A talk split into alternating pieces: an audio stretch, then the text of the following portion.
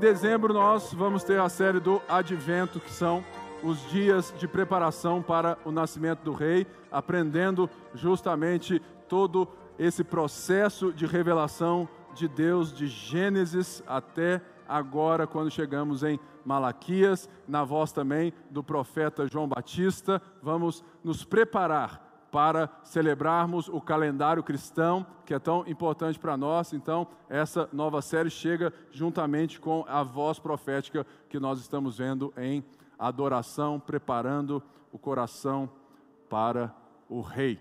Abra aí a sua Bíblia em Malaquias 3, verso 13. As vossas palavras foram duras para mim, diz o Senhor, mas vós disseis: Que temos falado contra ti? Vós disseis: Inútil é servir a Deus. Que nos aproveitou termos cuidado em guardar os seus prefeitos, termos esse cuidado em guardar os seus preceitos e andar de luto diante do Senhor dos Exércitos? Ora, pois nós reputamos por felizes os soberbos. Também os que cometem impiedade prosperam. Sim, eles tentam ao Senhor e escapam. Essa mensagem ela vem no final do livro de Malaquias, encerrando as disputas, as perguntas e réplicas que Deus está tendo com o seu povo, que havia voltado da Babilônia há mais ou menos 100 anos. A cidade já estava reconstruída, os muros estavam feitos, o templo estava pronto, o sacerdócio levítico restaurado, tudo isso estava acontecendo. Mas alguma coisa estava fora da ordem. E Deus levanta esse mensageiro para falar: olha, vocês estão ouvindo, vocês estão vivendo como se tudo fosse somente um fazer externo. Mas vocês perderam o coração da mensagem. Vocês deixaram de ter o coração em mim, vocês pararam de me adorar, mas vocês continuam fazendo os atos religiosos. Vocês fazem achando que eu aceito o culto, mas eu estou gritando para vocês pela voz profética que eu não estou aceitando o culto de vocês porque o coração de vocês não está aqui. E Deus então responde aos questionamentos desse povo que achava que eles não ama, que Deus não os amava mais. Por quê? Porque ao voltarem para o seu lar, Jerusalém e tudo ali, eles ainda estavam debaixo da servidão de um império. Os tempos áureos que eles esperavam não haviam acontecido. Não havia uma prosperidade segundo a expectativa deles. Eles olhavam para o lado, eles olhavam para impérios e reis pagãos e para pessoas que viviam com eles, ímpios, que riam da cara de Deus, e eles pensavam assim, cara, não é possível que nós, que fazemos tudo certinho no checklist gospel, a gente está nessa pindaíba aqui e esses caras estão esbanjando a vida, sorrindo com champanhe francês e carro importado. E eles então escutam que Deus disse que vocês estão me roubando, antes dos versos 13 aqui. E Deus usa essa palavra que vocês estão roubando a Deus, no sentido aqui que o roubo, nesse sentido de não levar os dízimos ao templo, era porque o templo, naquela época, ele era a representação nacional do governo de Deus e também de onde toda a nação receberia o seu auxílio. Ao deixar de entregar o dízimo de tudo, o governo de Deus com o pobre, a viúva, com os próprios levitas e todos aqueles que se achegavam ao Deus de Israel, de outras nações, estava prejudicado. E Deus fala no versículo 5 do capítulo 3 que eles que ele não aceita o culto porque eles estão oprimindo o povo. Porque a adoração a Deus estava ligada também ao cuidado com os vulneráveis. Que Deus cuidava. Se você ouve isso e acha isso estranho, deixa eu te lembrar uma coisa. Todos nós somos vulneráveis na perspectiva da graça de Deus. Todos nós estamos despidos sem Deus, sem esperança no mundo. Todos nós estamos pobres, cegos e nus.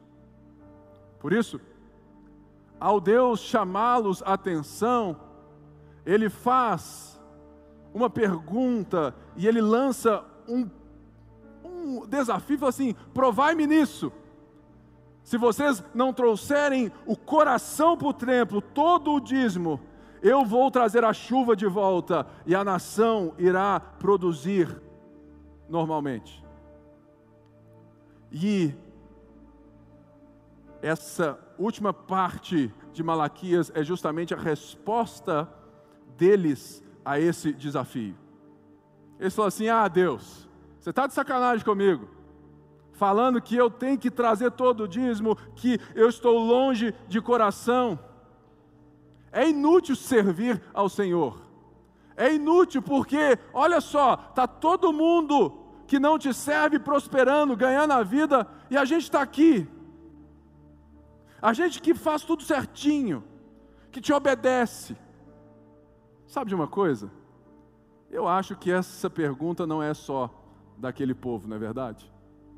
Talvez em muitos momentos da nossa vida, aonde a vida ela parece que ela perde o controle, a gente perde emprego, perde alguém, a gente fala em algo e a vida fala assim: "Poxa vida, mas eu sempre fui da igreja, eu sempre dei o dízimo.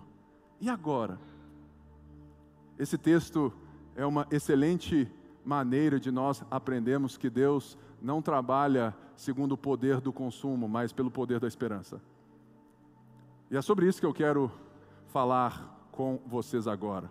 O poder do consumo é diferente do poder da esperança. Hoje em dia, nós estamos no ápice de uma discussão necessária que precisa de muita empatia da nossa parte, de muita compaixão, né? Que a igreja se aflora muito em questões sexuais de todos os tipos. Mas, uma das coisas que a Bíblia mais se aflora, que nós deixamos de lado, é a questão do dinheiro. Você sabia que a Bíblia fala mais de dinheiro do que qualquer outro assunto? Mas nós, evangélicos, temos muito medo, porque, em certo sentido, na minha visão, nós rejeitamos os santos aparentes, mas temos vários deuses relacionados ao dinheiro. Nós não temos os santos que nós demos essa coisa e nós julgamos quem os tem certamente porque está errado, mas se você for ter um, um olhar crítico ao movimento evangélico geral no Brasil, existe um ídolo que não se faz com estátuas, mas que se esconde dentro dos, dos bolsos das nossas calças. É o dinheiro. Porque o poder aquisitivo e o poder material, ele nos dá uma sensação de identidade, de, de pertencimento. E era isso que esses irmãos estavam reclamando, falando assim: puxa vida, eu estou aqui, Deus, e eu olho para o lado e nada acontece. Talvez você já teve essa percepção ou está tendo essa, essa percepção. E Deus está dizendo assim: olha, é porque antes de trabalhar as circunstâncias, eu preciso te ensinar a mudar a visão do seu coração. Nosso problema é que a gente pode ter feito como esses que a mensagem estava direcionada deixado que Deus não fosse mais um fim em si mesmo, o nosso Deus, e passado a termos outros deuses e colocado Deus Todo-Poderoso como meio para chegar nesses deuses. E quando a gente então olha a vida pelo poder do consumo, nós vamos então achar que Deus está em falta conosco. E nós vamos perdendo vitalidade espiritual, nós vamos deixando para lá, e é isso que o mensageiro né, vem falar por todo o livro. No capítulo 2, ele falou assim: Olha, vocês estão divorciando das suas mulheres para se casarem com outras mulheres de outros deuses, de outros pagãos. Por quê? Agora está muito claro. Porque eles estavam achando que era inútil servir a Deus, porque as circunstâncias que eles queriam não estavam acontecendo. Então vamos procurar outros deuses, outros cultos, para nos dar o que o nosso coração quer.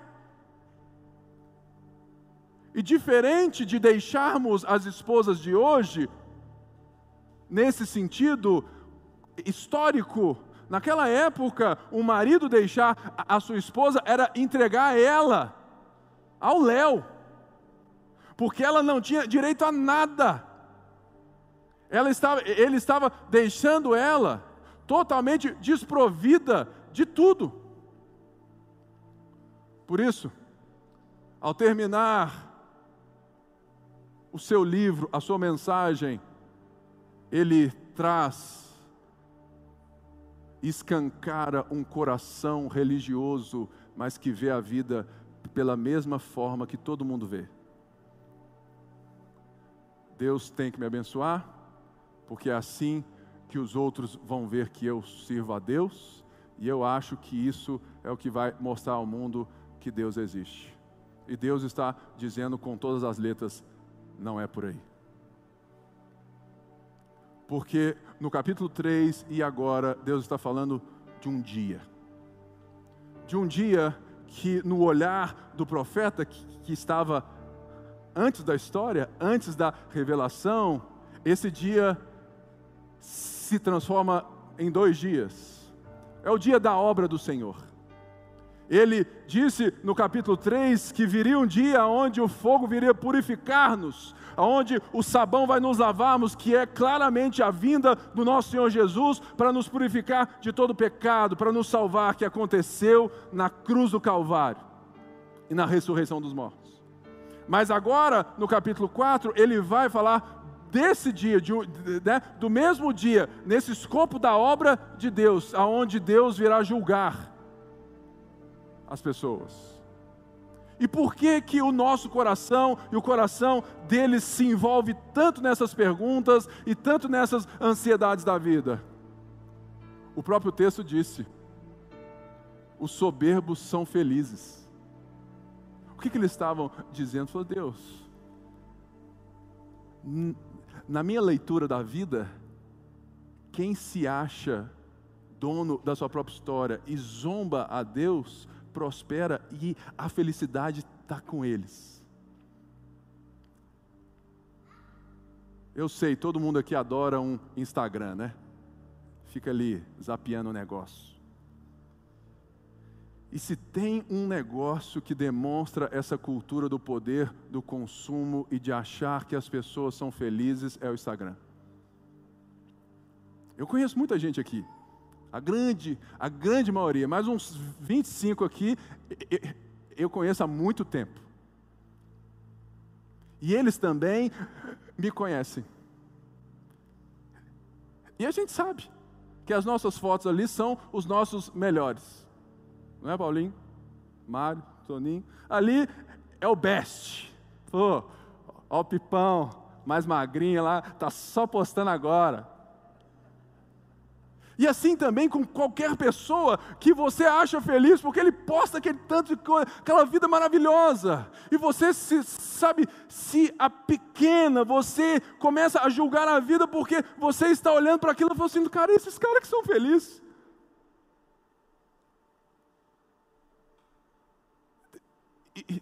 E Deus fala assim, cara, não olha para o Instagram, olha para o dia. O dia que Ele está dizendo da esperança. Porque quem teme ao Senhor entende que o problema não está na falta de dinheiro, o problema não está na pobreza, o problema não está no exterior, mas no interior. Por isso, olha só o que ele diz no verso 16. Então, os que temiam ao Senhor falavam uns aos outros. O Senhor atentava e ouvia. Havia um memorial escrito diante dele para os que temem ao Senhor e para os que se lembram do seu nome. Eles serão para mim particular tesouro naquele dia que preparei. Diz o Senhor dos Exércitos: Poupá-los-ei como um homem poupa o seu filho que o serve. Então vereis outra vez a diferença entre o justo e o perverso, entre o servo, entre aquele que serve a Deus e o que não serve. Eu gosto muito porque toda mensagem profética, ela não deixa de trazer esperança. Porque ela é para isso, né? Toda mensagem de repreensão de Deus, de chamar atenção que Deus faz pelos seus profetas, não é uma mensagem de juízo. É uma mensagem falando que vai chegar um dia. Por isso, acorda, você que dorme. E ele então mostra aqui claramente que existe um remanescente. Que existem pessoas que temem o nome do Senhor, e essas pessoas, Deus repete aquilo que ele disse em Êxodo 19, que, que ele fala assim: olha, se vocês me obedecerem, eu farei de vocês uma nação santa, um sacerdócio real, meu tesouro particular. E Deus está aqui dizendo, fala assim, olha, eu trabalho com essas pessoas como um tesouro particular, elas estão em minhas mãos. E ele aponta para esse dia e fala assim: olha, nesse dia as pessoas vão ver quem são os justos de verdade e quem são os perversos. Mas a pergunta que eu faço é o que, que Deus está fazendo então até o seu retorno? Você já se perguntou isso? Que, que Deus está fazendo entre os dias da sua obra? Sabe assim, quando Deus se faz homem, morre naquela cruz, ressuscita, inaugura um novo mundo, uma nova era que está interpolada com a era das trevas, que está indo embora, por causa do poder da esperança, que é quando eu olho para a promessa que Jesus Cristo disse e falou: Eu vou voltar.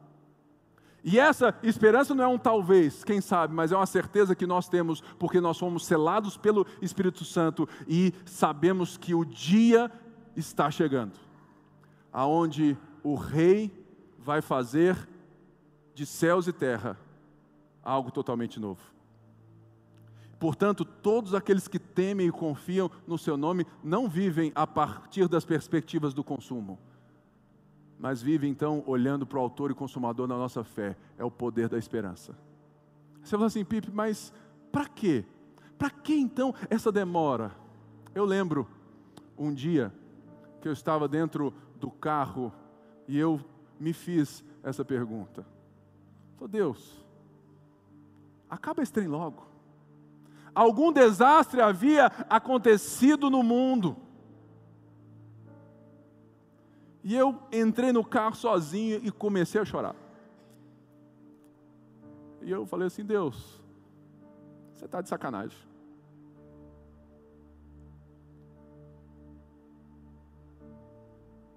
Acaba com esse trem logo. Volta logo. Vamos começar o, sabe, o novo de uma vez.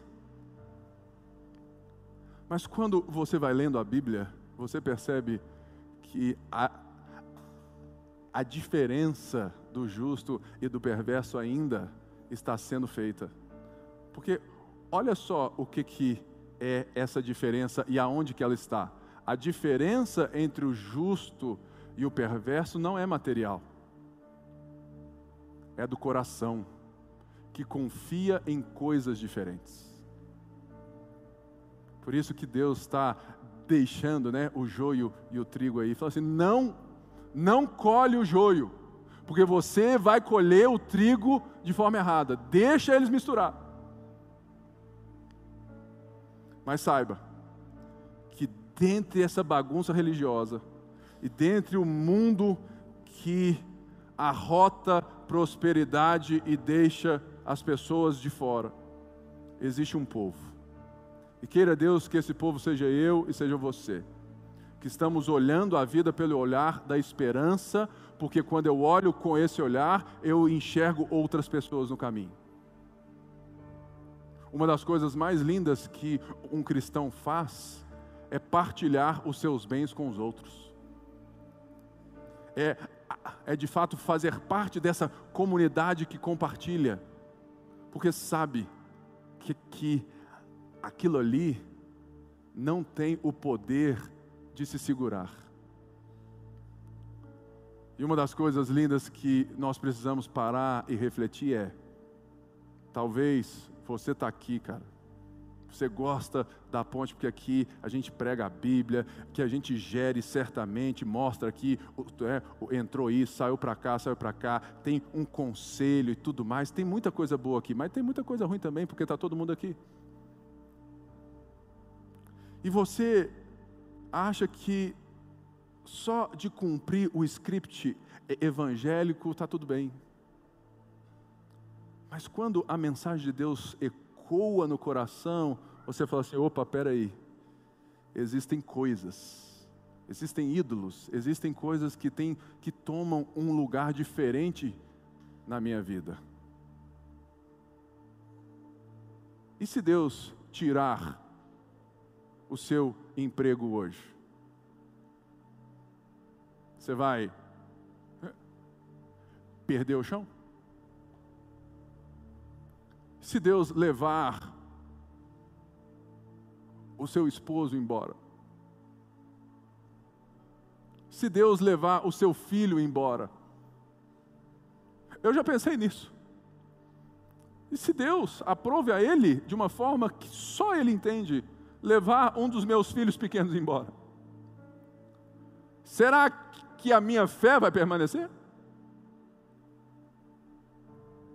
Sabe, irmãos, o tempo da primeira vinda e da segunda vinda de Jesus é justamente o tempo que Deus está nos dando duas coisas.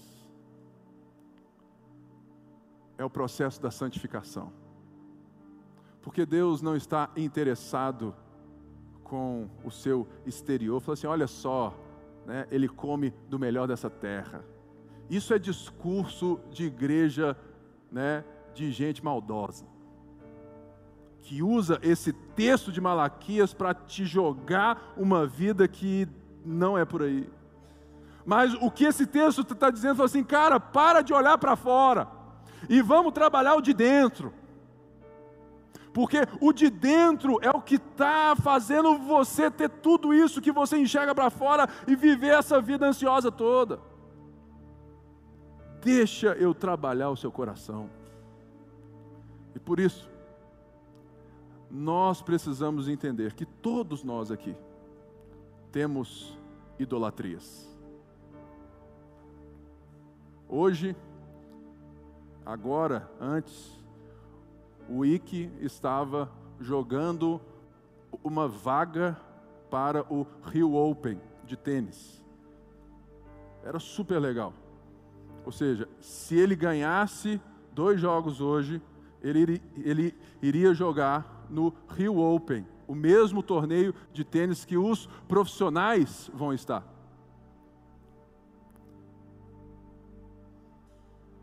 E eu confesso, eu preferiria estar vendo o jogo do Henrique do que estar aqui pregando. Isso fala muito sobre coisas que eu preciso que Deus trabalhe na minha vida. Poxa, mas é normal. Não é normal. Porque a perspectiva de aprendizado é diferente. Portanto, todos nós aqui precisamos desse processo. Portanto, você está vivendo nesse mundo, nesse momento, com as coisas que só você entende, você viveu as coisas e passou por tudo aquilo que você passou, porque Deus está trabalhando no seu coração. Existe um processo de santificação que Paulo diz em Romanos que todas as coisas cooperam para o bem daqueles que amam a Deus. Todas são todas, as boas e as ruins. Então, nessa mistura, nessa doideira de Covid, de tudo e tudo mais, saiba que Deus ainda quer nos chamar para olhar para dentro. Porque tudo isso que está acontecendo é porque só se olha para fora e não se olha para dentro. Por isso, o poder da esperança é justamente o que vai nos mostrar as coisas diferentes que a gente confia e que Deus precisa nos mostrar para que Ele seja o único que nós confiamos sobre todas as coisas. E que nós confiamos todas as coisas. Porque olha só o que ele vai dizer no capítulo 4, verso 1. Pois eis que vem o dia e arde como fornalha. Todos os soberbos e todos os que cometem perversidade serão como restolho. O dia que vem os abrasará, diz o Senhor dos Exércitos, de sorte que não lhes deixará nem raiz nem ramo. Mas para vós outros, que temeis o meu nome, nascerá o sol da justiça, trazendo salvação nas suas asas. Saireis e saltareis como bezerros soltos da estrebaria, pisareis os perversos, porque se farão cinzas debaixo das plantas dos vossos pés, naquele dia que preparei, diz o Senhor dos exércitos. Aqui, ele está apontando para esse dia.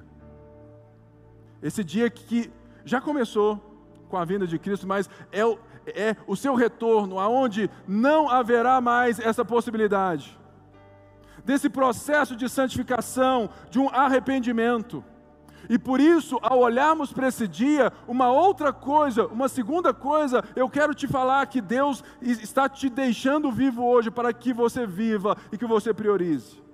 Não apenas o seu processo de santificação, de ser conformado à imagem de Cristo. Lembrando nós aqui que juntos estamos lendo o livro do Tim Keller, que cada casamento aqui é justamente muito mais do que fazer o outro feliz ou ser feliz por si só.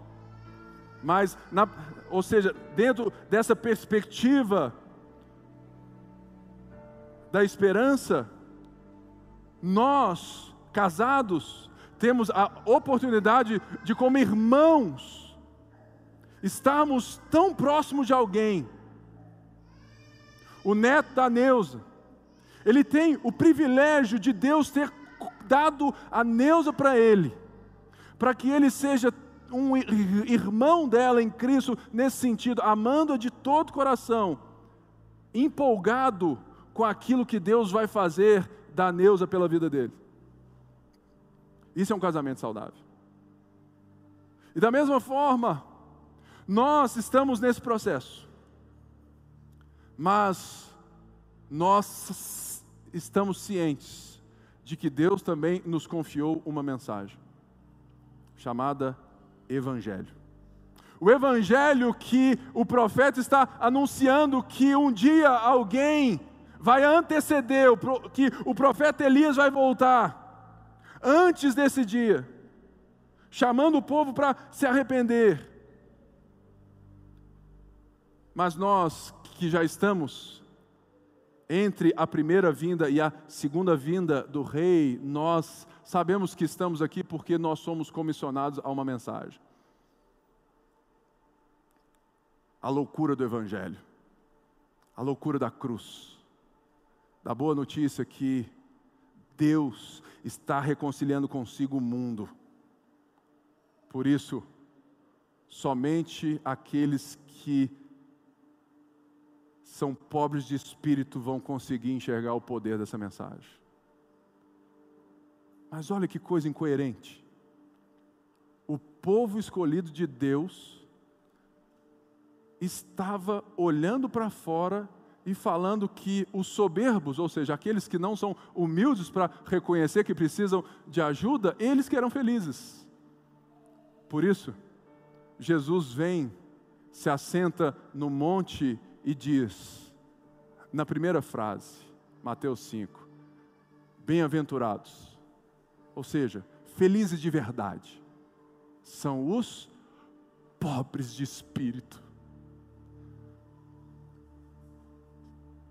porque deles é o reino dos céus.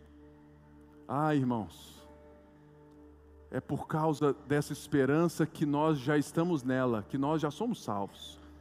Estamos nesse processo de santificação que Deus está falando assim, cara, você tem um propósito na vida, que não é só ganhar dinheiro, ter filhos, ter grana guardada e agradecer a Deus porque Ele te deu uma vida próspera, talentos e tudo mais. Cara, isso pode ser muito bom se você vive pelo poder da esperança. Se você vive pelo poder do consumo, aí é mais complicado. Sabe por quê? Muita gente está vindo aqui na ponte, de outras igrejas, né? e, e tal assim, para ver de qual é, né? tudo mais.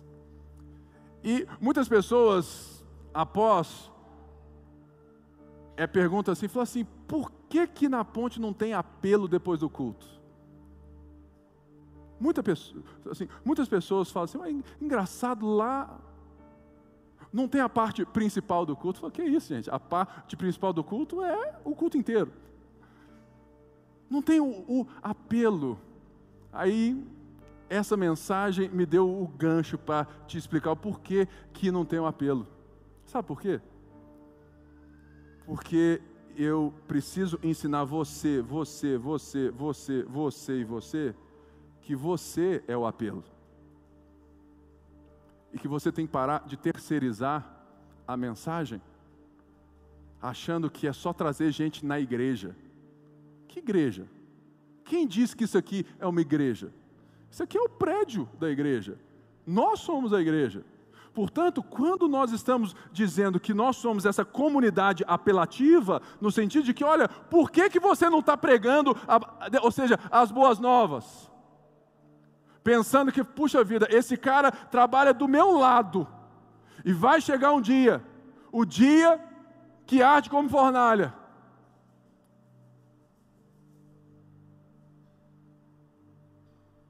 E a vida dele, mas Deus me colocou do lado dele. E você está tentando levar para a igreja? Cara, a igreja já chegou até ele.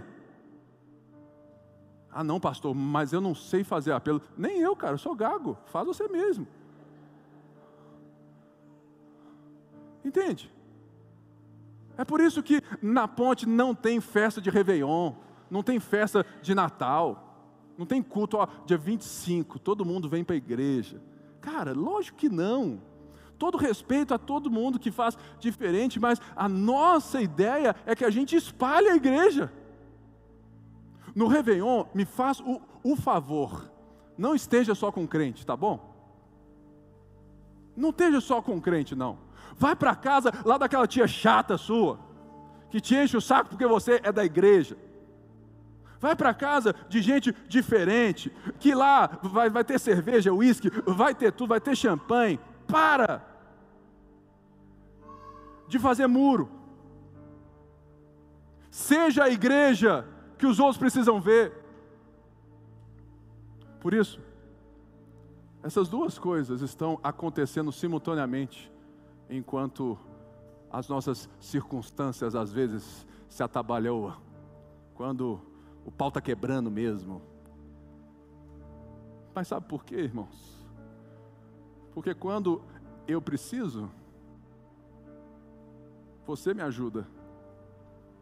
Quando você precisou, eu te ajudei.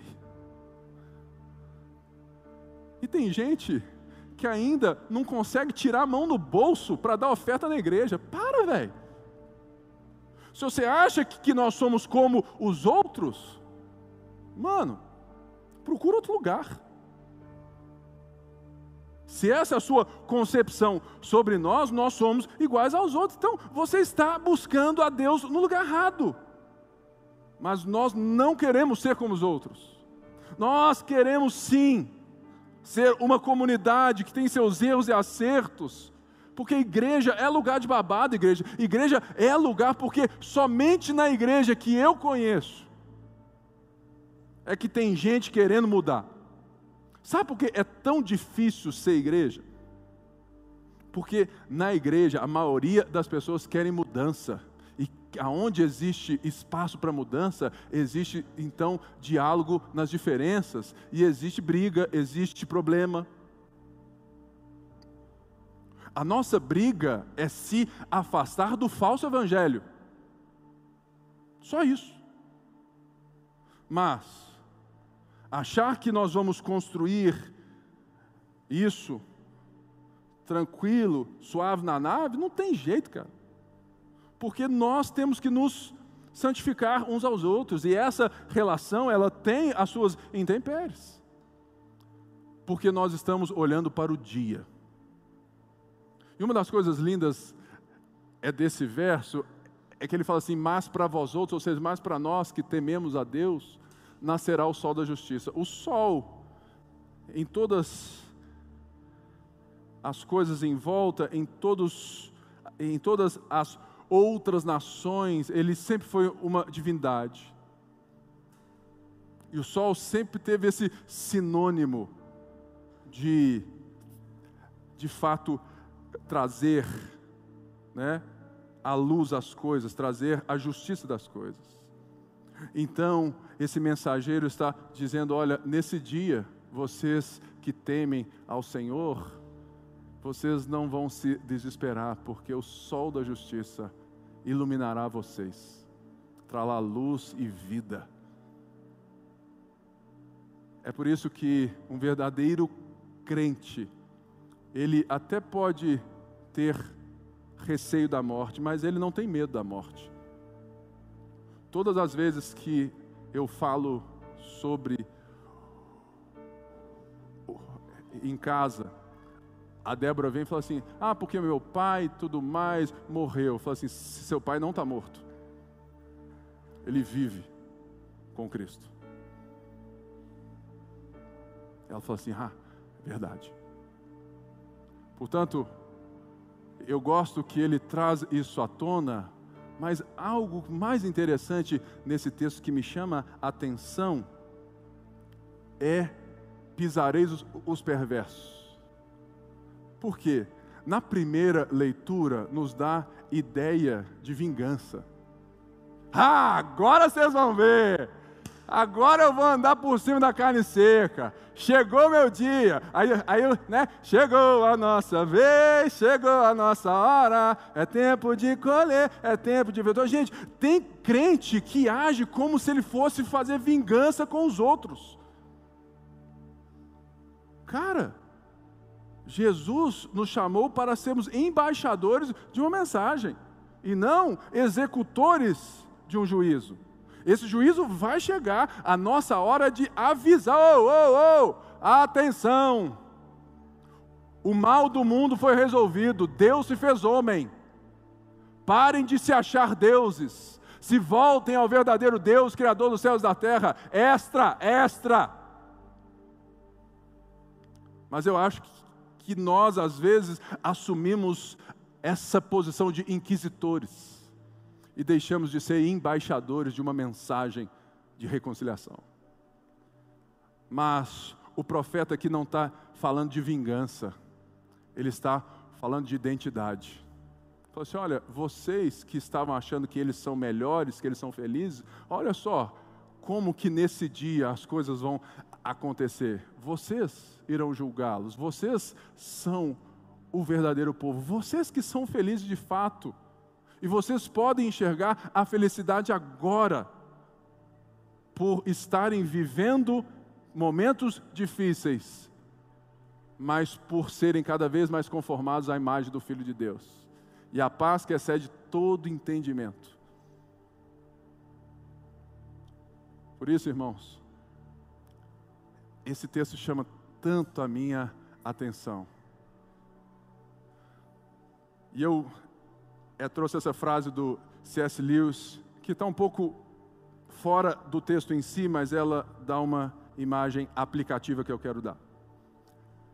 Eu acredito no cristianismo como acredito que o sol nasce todo dia. Não apenas porque eu vejo, mas porque através dele eu vejo tudo ao meu redor nós sabemos quem é o sol da nossa justiça.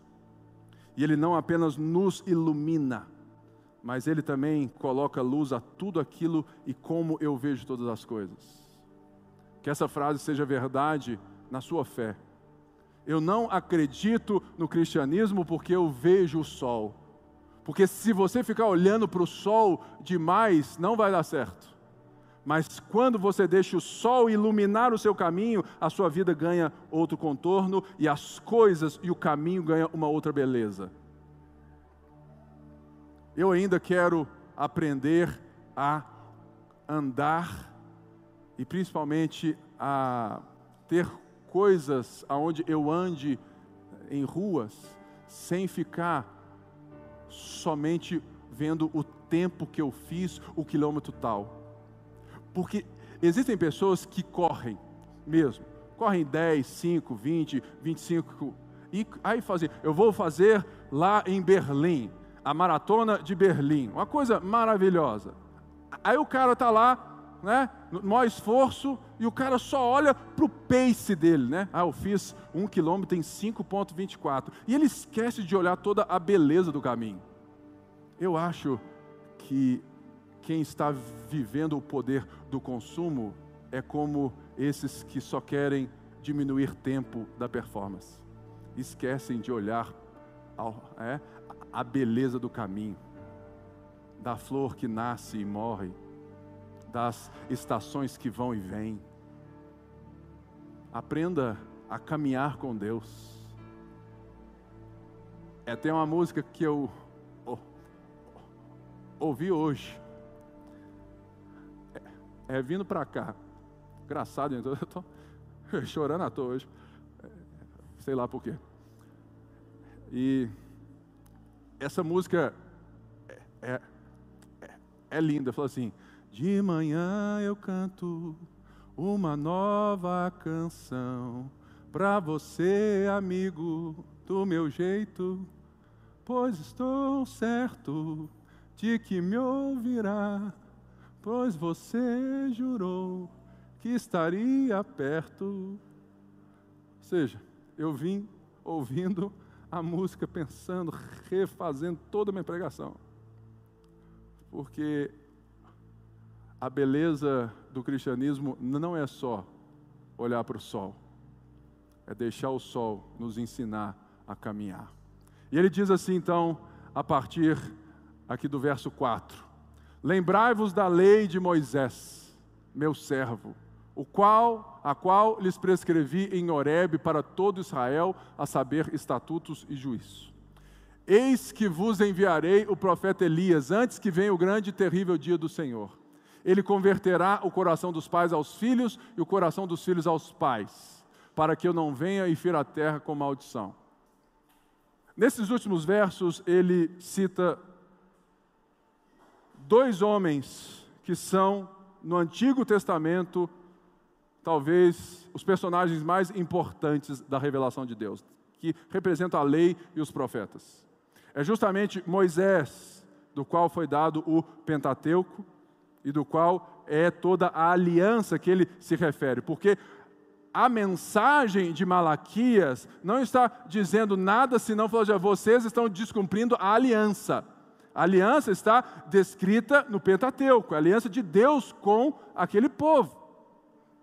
E ele cita Elias como o maior dos profetas, aquele que viveu histórias que, se você ainda não leu, vai lá e lê, sensacionais. E ele fala que Elias vai voltar. E nós sabemos, porque Jesus disse que Elias já voltou, João Batista, o último profeta do Antigo Testamento. E ele volta anunciando o quê? Arrependei-vos, porque é chegado o reino dos céus. E ele prega arrependimento para quem? Primeiramente, para o seu próprio povo, que era o povo da aliança. Falou assim: olha, raça de víboras, arrependei-vos, porque ele está conectando novamente o coração da fé. Deuteronômio 6, nós temos a chamar Israel que é justamente a, a fórmula de discipulado que Deus instituiu para passar a fé geracionalmente. Ouça, ó Israel, o Senhor Deus é um. E ele então fala assim: olha, falem disso na rua, na chuva ou na fazenda ou numa casinha de sapê, na minha versão brasileira, Herbert Richards. Fala disso ao se levantar, ao se deitar. Passe a fé adiante, viva essa fé. Porque uma das coisas que nós tendemos a ter por causa da nossa cultura é achar que a sua fé, ela é só sua, ela é privada. E isso já resolveu. O que o último profeta estava dizendo, a voz profética, ele está recobrando a fé que vem de Abraão até nós. Até aquele momento, dizendo assim: olha, a fé de vocês tem história Deus se revelou dentro da história e vem fazendo um povo para si há muitos anos. Vocês não achem que vocês são únicos, que vocês descobriram agora, mas se conectem aos, à fé dos seus pais. Aqui falando exclusivamente sobre a fé dos patriarcas, que creram e foram. Por isso, nossa fé é histórica, coletiva e pública. Não existe como ter uma fé cristã privada, respeitando, assim, não. Eu sou crente aqui e tal, mas isso não muda como eu vejo o mundo e me porto na sociedade. Então, cara, não é fé. É uma parte da sua vida, é uma ideologia. Não é uma forma de ver a vida a partir de um Deus verdadeiro que nos salvou. E essa fé não tem apenas dois mil anos, ela tem muito mais. Ela vem a partir do chamado de Deus a Abraão, de toda essa história de revelação. Portanto, pensar em Deus na relação unicamente pessoal é deixar de lado todo o motivo criacional e redentivo. Vai lá em Gênesis 1, e veja por que, que Deus nos criou para nós amarmos uns aos outros e nós adorarmos a Deus no cultivo de uma sociedade, no cultivo de um jardim. Ou seja, pensar a fé que é só minha, fui salvo, vou para o céu e vou cuidar da minha própria vida, cara, isso é diminuir demais o Evangelho, é diminuir demais a Deus, é diminuir demais o seu potencial. Porque, da mesma forma que Deus criou o homem para fora, para expressar o próprio Deus, Deus nos está, está nos redimindo para que a gente se expresse novamente em nome dEle. E a gente precisa ter esse coração. Por isso, a adoração começa no coração. Ela começa dentro de mim, mas transborda como congregação. Não existe adoração genuína do Deus revelado nas Escrituras numa fé privada e íntima somente. Não existe cristianismo se não houver uma congregação, uma, um compartilhar de vida com o outro diferente. Eu lembro, em 2013, estávamos Carol, Rafa, Toninho, Mari, Paulinho, Beca, Barbi, todos nós estávamos juntos já, no happy hour. Mas chegou em 2013, nós éramos 50 pessoas, não era? Mas o nosso compartilhar da fé não era mais ter o outro diferente. E por isso a gente estava virando um clube social. Se já não era. E o que que nós fizemos? Nós rompemos e fomos para um lugar onde ninguém queria ir. Só eu. Mas eles foram comigo. E isso se tornou a Lagoinha Mineirão, que um tempo após tinha mais de mil membros. Para que a congregação fosse o outro diferente. Seria muito melhor para a gente ficar ali, quietinho. Não teria dado todo esse problema que deu. Mas, o Evangelho é essa congregação de chamar o Tiago Guedes, que é muito diferente de mim, o Sandro, que é muito diferente de mim, vamos congregar, vamos ter vida em comunhão, vamos aprender nessas diferenças de olhar. Por isso, eu quero te dar sete coisas para que você reflita em tudo aquilo que eu disse até então. Primeiro, cuidado com a fé utilitária. Cuidado com esse negócio de Deus ser só o meio dos seus sonhos. Cuidado com isso. Deixa Deus sondar o coração. Segundo, se lembre das palavras de Jesus: onde estiver o seu tesouro, aí estará seu coração. Você adora o que você tem firmeza que segura a sua vida. Aonde está o seu tesouro, está seu coração. Jesus falou isso. Terceiro, Deus trabalha o coração. Olha mais para dentro do que para fora. Aponta mais para dentro do que para fora. Deixa Deus trabalhar você. Quarto, pare de julgar a vida pela foto. Cara, desliga o Instagram. É difícil, eu sei. Eu também sou viciado nesse negócio. Toda hora que eu pego, eu vou lá, WhatsApp, Instagram, velho. Ah!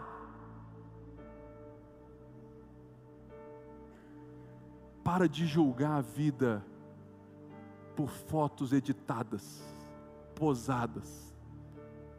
Você só conhece quem você conhece intimamente. Muita gente aqui me conhece de verdade.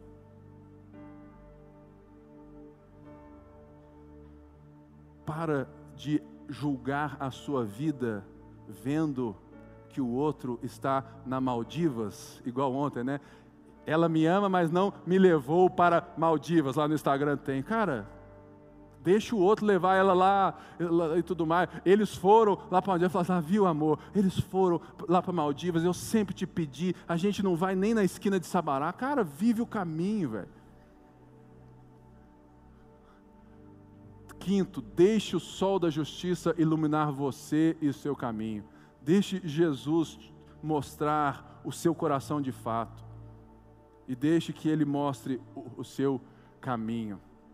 Seja intencional em passar a fé para frente. Nós somos o povo da reconciliação. Nós temos que pregar o Evangelho com amor e graça, com verdade e graça. Seja intencional nisso. Vocês pais, cara, tanta coisa boa que nós recebemos aqui de cima. Está chegando aí não é, a série nossa Advento.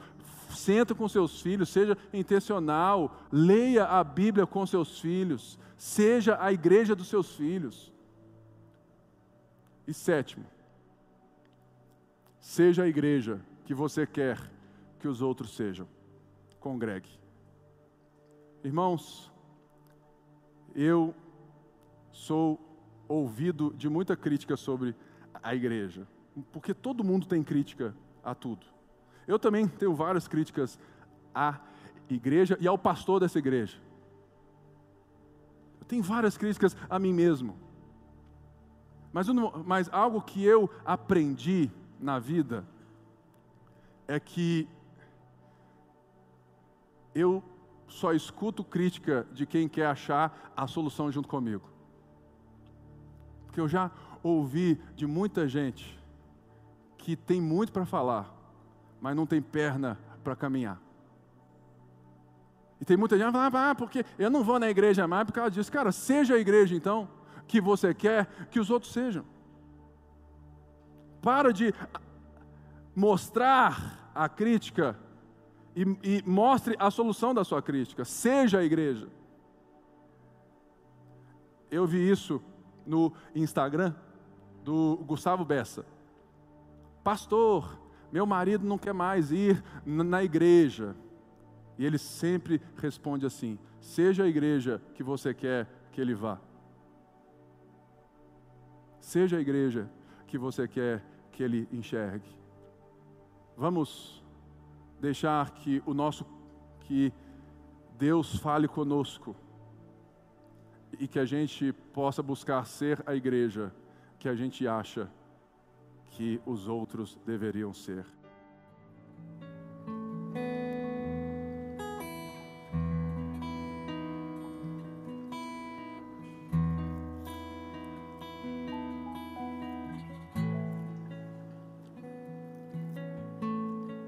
Obrigado, Senhor.